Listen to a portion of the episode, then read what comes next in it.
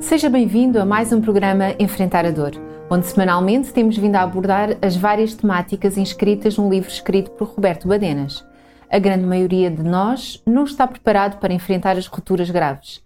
Quando há ruptura num relacionamento que tenha durado uma semana ou 70 anos, seja por distância, por conflito ou morte, superar essa ausência acarreta um processo a que chamamos de luto. Cada um de nós tem a sua maneira de reagir perante a adversidade porque todos somos diferentes. Mas, para aprofundarmos mais este assunto, nada melhor do que começar a nossa conversa de hoje com Dulce. Obrigada, Dulce, por aceitar mais uma vez o nosso convite. Nós, em geral, não estamos preparados para grandes rupturas, sobretudo quando essa ruptura, é, como o próprio nome indica, é, abre um fosso bastante grande na nossa vida. Uh, hoje vamos falar de uma ruptura especial. Essa ruptura chama-se luto. Como é que nós podemos superá-la? Eu diria que o luto não é uma ruptura. Eu diria que o luto é o processo que te ajuda a superar a ruptura. Né? E a verdade é que todos os relacionamentos acabam ou por morte ou por qualquer outra razão, por conflito, como tu dizias há pouco, por distanciamento, não é? E nós muitas vezes não nos apercebemos disso, que é que todos os relacionamentos acabam. E muitas vezes não, não pensamos nisso. Pode ser por morte, pode ser por divórcio, pode ser por zanga. Daí que também se fale no luto não apenas quando alguém, quando alguém morre. Fala-se no luto quando temos que superar esta ruptura, quando passas a ter na tua vida um ausente em vez de um presente. E o que levou a, essa ausência podem ser motivos vários. Daí que muitos hum, psicólogos hoje em dia falem no processo de superação de um divórcio, de uma separação, eh, de uma zanga, também pode ser entre amigos, num processo do luto. Lá está, é o superar a falta que aquela pessoa, que tu nunca imaginaste eh, que pudesses viver sem ela, a falta que essa pessoa, que essa pessoa te faz. O que é interessante ver aqui, tu dizias há pouco também que todos temos maneiras diferentes de lidar com isto, porque as circunstâncias também são diferentes e porque cada um de nós é único. O que é importante é que todos nós podemos superar o luto, ou seja, este processo pelo, com fases muito claras. O livro, no livro Roberto Badinas fala-nos das diferentes fases do luto que são fases concretas que nos ajudam progressivamente a cicatrizar a ferida e, e a ultrapassá-la. O que é importante é isso, é que todos nós podemos superar o luto, podemos passar por ele, superá-lo, por mais difícil que ele pareça, uh, ainda que nem todos sigamos o mesmo percurso e, sobretudo, que nem todos tenhamos o mesmo ritmo. Muitas vezes as pessoas dizem, ah, isso já te aconteceu há tanto tempo, então já te divorciaste há tanto tempo e ainda estás assim, ou ele já morreu há tanto tempo e tu ainda sentes isso dessa maneira. As dores não se medem como nós vimos, não é? E por isso há ritmos diferentes e processos diferentes.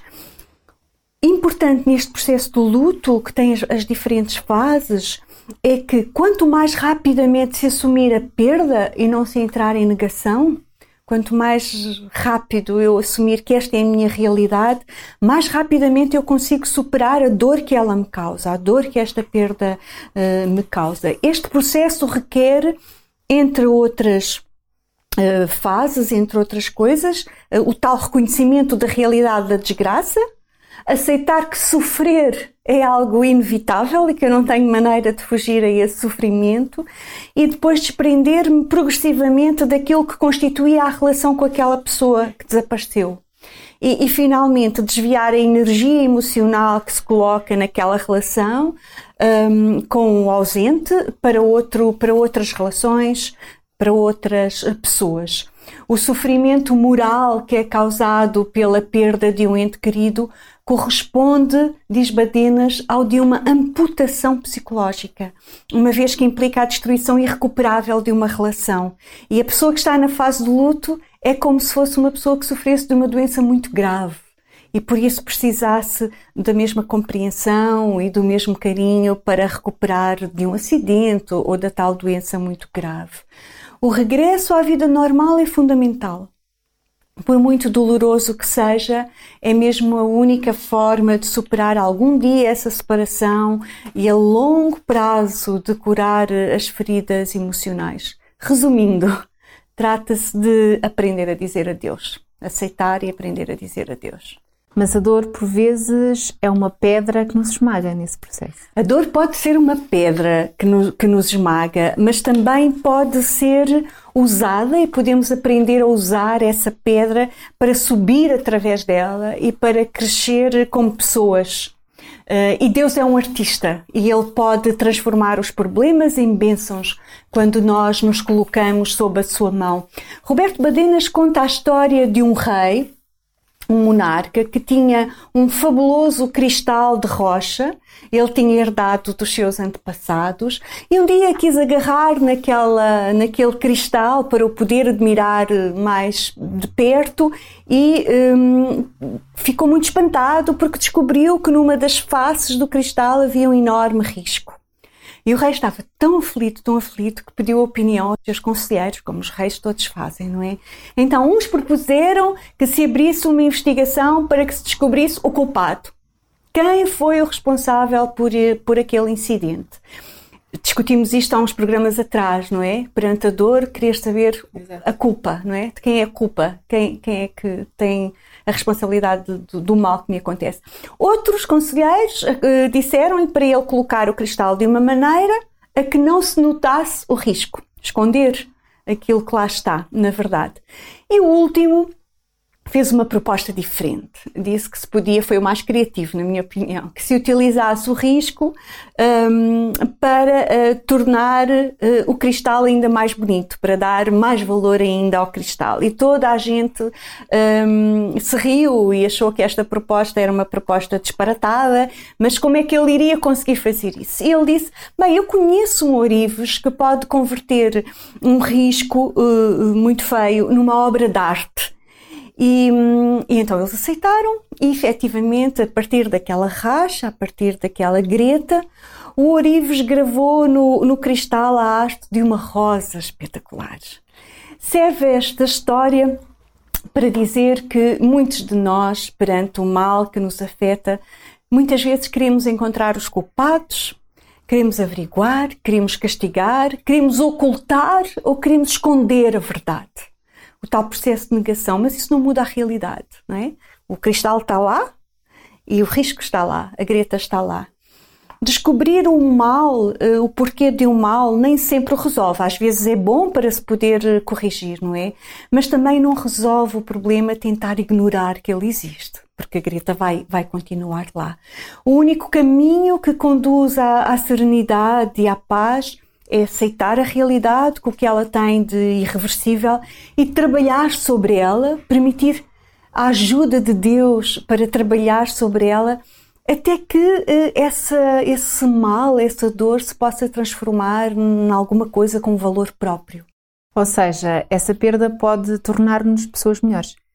Pode tornar-nos pessoas melhores, depende de nós. É? Pode tornar-nos pessoas, pode nos destruir, ou pode fazer de nós pessoas mais fortes. É, é muito aquela ideia: se não te mata, torna-te mais forte, não é? É, é, muito é, essa ideia muito clara. Um, quando nos questionamos a nós mesmos durante o período do luto, devemos ter esse cuidado, porque ele pode ser autodestrutivo um, quando acontece patologicamente, não é? Mas também pode contribuir para isso, para a nossa, para o nosso fortalecimento. Há, há uma ideia muito recorrente neste livro do, do, do Roberto Badinas, que é que perante a tragédia nós podemos optar ou por nos tornarmos eh, mais solitários ou por nos tornarmos mais solidários.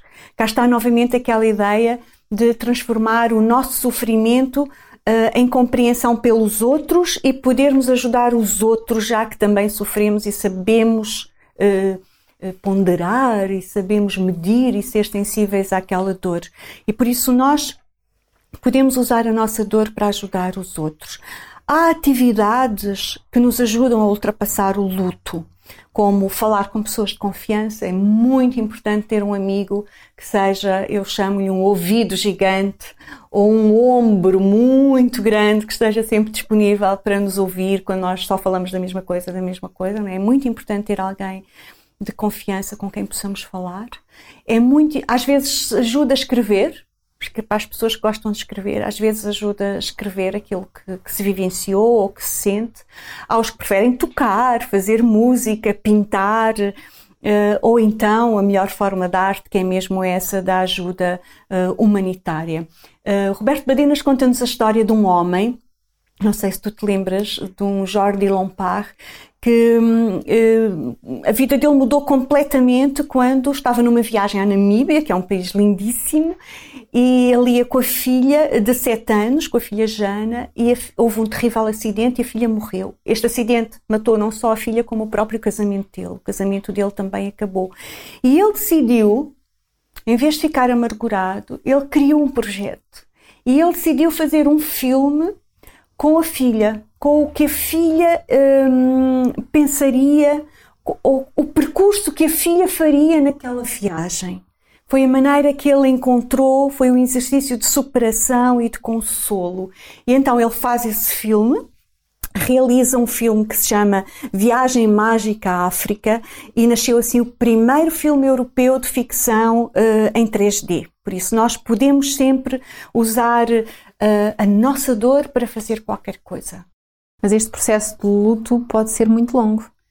O processo de luto pode ser muito longo. Eu há pouco dizia-te que não vale a pena nós estarmos a dizer que já passou tanto tempo ou não. Esta, esta ideia de nós nos acostumarmos à ausência de alguém que nós amamos ou que nós amamos pode ser muito prolongado, pode ser muito longo. As pessoas dizem, ai, o tempo. Não te preocupes, deixa o tempo passar, o, o tempo cura tudo. O tempo pode curar tudo, mas não chega, não é? O tempo não é.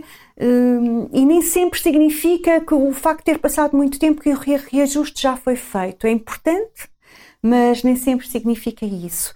E é muito interessante ver que este processo não é um processo linear. Eu costumo dizer que é um processo, que é um carrossel que eu já passei por ele, por isso sei do que estou a falar desta vez. É um processo carrossel, tem altos e baixos, não é? Há momentos em que o, o sentimento de, de, amor, de saudade, de falta, de carinho, que é uma coisa até muito física muitas vezes, hum, está, está tranquilo e há outros em que é disparatado e é muito intenso e isto pode-se misturar uh, umas vezes com sentimentos de raiva e de indignação e de desespero e é muito bom nós percebermos que estes sentimentos e estas emoções são normais e fazem parte, fazem parte do processo, do processo de cura. É, uh, o livro é muito interessante porque ele depois dá muitos, Roberto Badenas dá muitos conselhos práticos que são recomendados por profissionais de saúde às pessoas que passam por estes processos do luto, que, tem vários, tem vários aspectos, tem, tem cerca de sete ou oito aspectos que ele refere aqui, eu aconselho a que, a que possam, ser, possam ser lidos. Mas eh, voltando ao processo não do luto, mas eh, de como se vive a, a própria morte, se a realidade da morte é dura para, para o adulto, uh, ainda mais dura ou mais camuflada pode se apresentar no caso da criança. Sim, as crianças sentem-se muito mais afetadas uh, pela perda dos seus entes queridos do que aquilo que os adultos imaginam. Uh, eu acompanhei alguns processos e as crianças ficam, muitas vezes ficam caladas, isoladas, e nós pensamos que, ok, ela se calhar nem se percebeu muito bem do que é que se passou, e depois de repente ela diz: Tenho saudades do avô, ou uh, gostava uh, tanto da avó e nós percebemos que aquilo lhes doeu intensamente. Nas crianças é tão mais complicado porque elas não têm muitas ferramentas, não têm muitas armas para perceber o que é que está a acontecer, não é? Elas, elas não percebem o, o, o que é que está ali. E muitas vezes os adultos não lhes explicam não lhes explicam e não têm cuidado com, com o que ela está a passar. E nós devíamos ter isso em conta, não só quando morre o avô, a avó, o pai, a mãe, o irmãozinho, mas quando morre o cãozinho, a tartaruga, o passarinho. São sentimentos de perda muito grandes para uma criança e que deviam ser cuidados com muito carinho e com muita comunicação, muita comunicação. Deixá-la chorar não dizer, ah, para que é que estás a chorar? Não chores, eu dou-te outro cão ou compro-te outra tartaruga. Uhum. Não, é importante que a criança possa, possa chorar, não impor ali a lei do silêncio, falar com ela sobre isso. E à medida que o tempo passa, é bom que se lembre de vez em quando as boas recordações que a memória daquela pessoa ou daquele animal, daquele ser vivo desaparecido eh, nos suscita. Isso é muito bom porque ajuda as crianças a valorizarem a presença daquela pessoa na vida delas e a guardá-las com uma, com uma imagem boa em vez de transformá-lo eh, num, num trauma. O que é fundamental é que ela sinta que no meio dessa tragédia irreparável, os outros entes queridos estão com ela e vão continuar a amá-la. O funeral às vezes é visto como a última oportunidade de dizer o adeus e ajuda a dizer o adeus. Devem as crianças ir aos funerais? Os especialistas começam a dizer que crianças com mais de 4 anos eh, deviam ir ao funeral de um ser que lhe é querido. Porquê?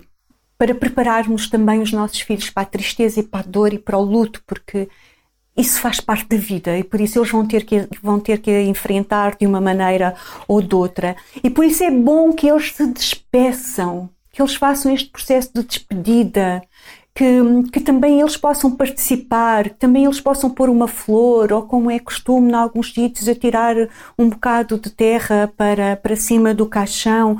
Elas, elas são muito curiosas, as crianças, e elas também precisam de saber o que é que aconteceu. E muitas vezes dizer-lhe uh, ai, perdemos a avó, a avó está a dormir, não é a melhor maneira de, de, de explicar às crianças. Devemos explicar-lhes o que realmente aconteceu, porque senão ela vai, vai esperar que se encontre a avó, ou que a avó volte de uma longa viagem, como às vezes se diz, ou que a avó acorde, ela vai estar sempre, então porque é que a avó nunca mais desperta e vem, não é? Não é bom usar esses, esses mecanismos, é bom explicar-lhes tranquilamente, olha, a avó tinha uma doença muito má chamada cancro e morreu com isso, ou o pai teve um acidente devido à neve e morreu, e, aproveitar para lhes explicar um pouco o que é que é a morte.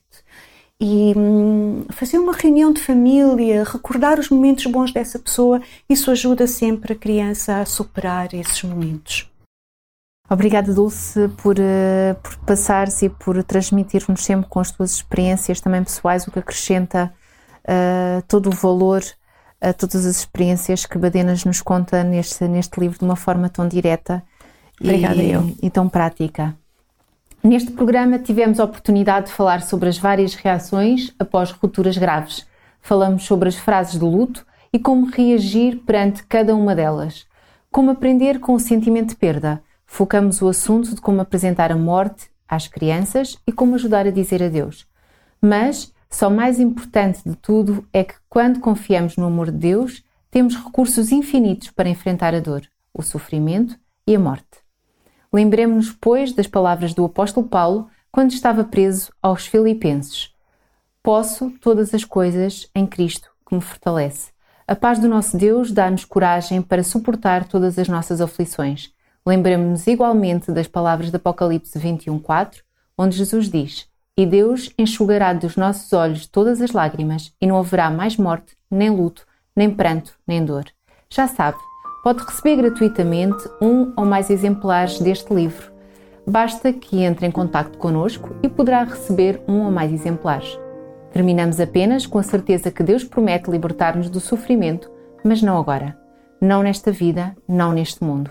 O amanhã pertence a Deus e é esta a sua promessa com a qual termina a Bíblia e com a qual terminamos também estas reflexões. Até para a semana. Enfrentar a dor é um livro sobre como compreender, aceitar e enfrentar o sofrimento na procura da felicidade, da paz e esperança. Peça já o seu livro gratuitamente ligando para o 219 10 63 10 ou então vá à Rádio RCS e preencha o formulário. Enfrentar a Dor, um livro que é uma voz de auxílio. Peça já o seu livro em radio-rcs.pt.